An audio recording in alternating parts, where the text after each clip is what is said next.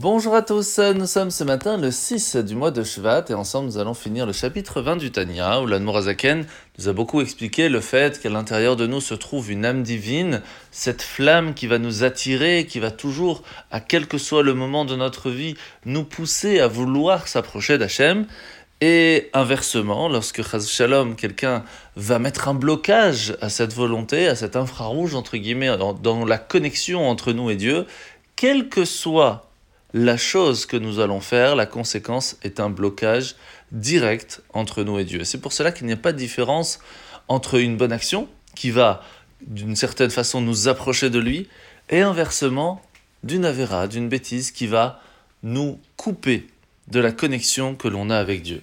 À partir de là, l'Anmorazakan va nous ramener une phrase de la prière qui dit Ataou achelo nivra olam, Ataou nivra olam.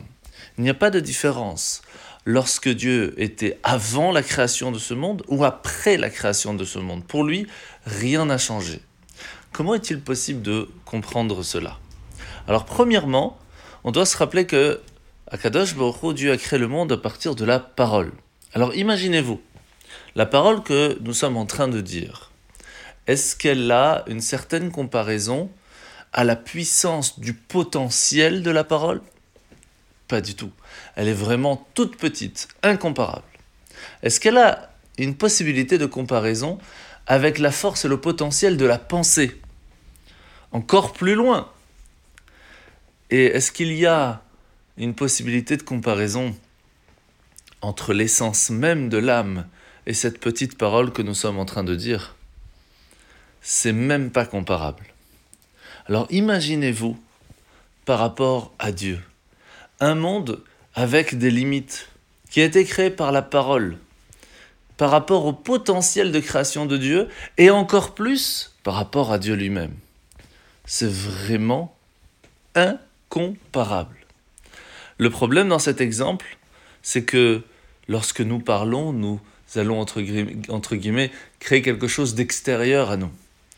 Mais lorsqu'Hachem a créé le monde, il n'a fait que dévoiler une partie qui se trouvait déjà en lui, et nous faisons partie d'un monde divin. Et ça, c'est quelque chose que nous parlerons demain.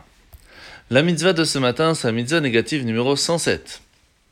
La mitzvah que lorsqu'une personne eh bien, va prendre sur lui la décision d'offrir un certain animal au sacrifice, quel que soit le sacrifice, précisément ici du Korban Hacham, eh bien, nous ne pouvons pas changer d'avis, et cet animal sera sanctifié.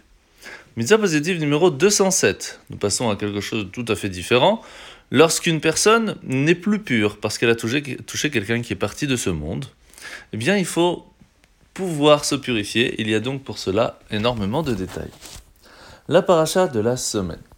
Nous sommes aujourd'hui dans Parachat Beau. Où nous allons voir que euh, après avoir vu plus de neuf plaies déjà, avec tous ces miracles qui se sont faits jour après jour, Hachem va endurcir le cœur de Pharaon et ne va pas consentir à laisser partir le peuple juif.